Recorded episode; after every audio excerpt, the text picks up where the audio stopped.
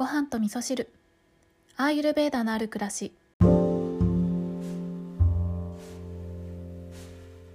こんにちは、えー今日は台北旅行2日目ということで、えーそうだな。今日やってたことというか今日はどんな一日だったかなんですけど朝は、えーそうですね。5時ぐらいに目が覚めましたね。でそこから何してたかな？まあダラダラしてましたね。うん。ダラダラしてで朝ごはんはホテルからちょっと足を伸ばしてえっ、とねリスナーさんから教えていただいたなんかお豆腐のお鍋のお鍋っていうんですかね？なんか多分料理名があるんですけどなんて読むのかわからないからわかんないんですけどまあお豆腐のさっぱりしたお鍋みたいなものを食べに行きましたね。すっごく美味しくてこれはもう毎日でも食べたいなって思うようなそんなお料理をいただきました。で、えー、とその後はホテルに戻ってでホテルの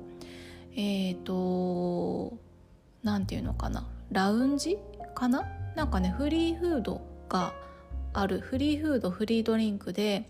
あのゆっくりできるスペースがあるんですけどそこでねえー、とソイラテとあとバナナ食べたんですけどバナナの美味しさにちょっとねびっくりしましたね。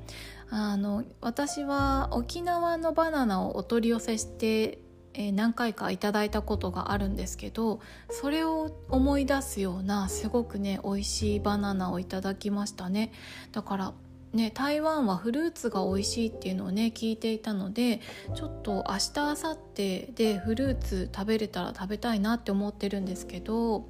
そうあフルーツといえば昨日街を歩いてた時に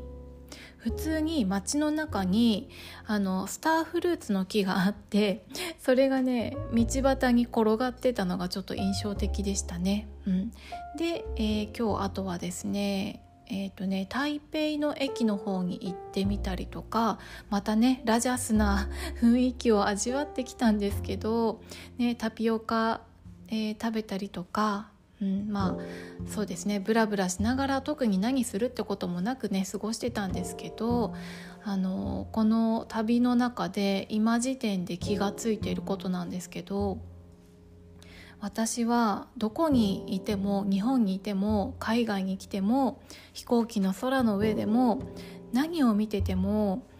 必ずね、えー外側を見ているようでその外側を見ている自分を見てるなってことに気がついたんですよね。だからこの台北に来ていろんな風景を見たりいろんな人と接したりしながらもう常にずっと学びの連続なんですよね。だから何も考えずに旅行を楽しめばいいいいじゃないかっていう感じなんですけど私にはそれができなくてもうそう今日も一日ねいろんなことを学びましただからちょっと何を学んだかっていうのはまあ旅が終わって日本に帰ってからねちょっと余韻に浸りながら頭の中でまとめてまたお話をしようかなって思っております。はい、ということで今日はちょっと短めの配信なんですけど ちょっとね iPhone の充電がちょっとねやばいんですよね。はい、なので、えー今日はこの辺りで終わりにしたいと思うんですけど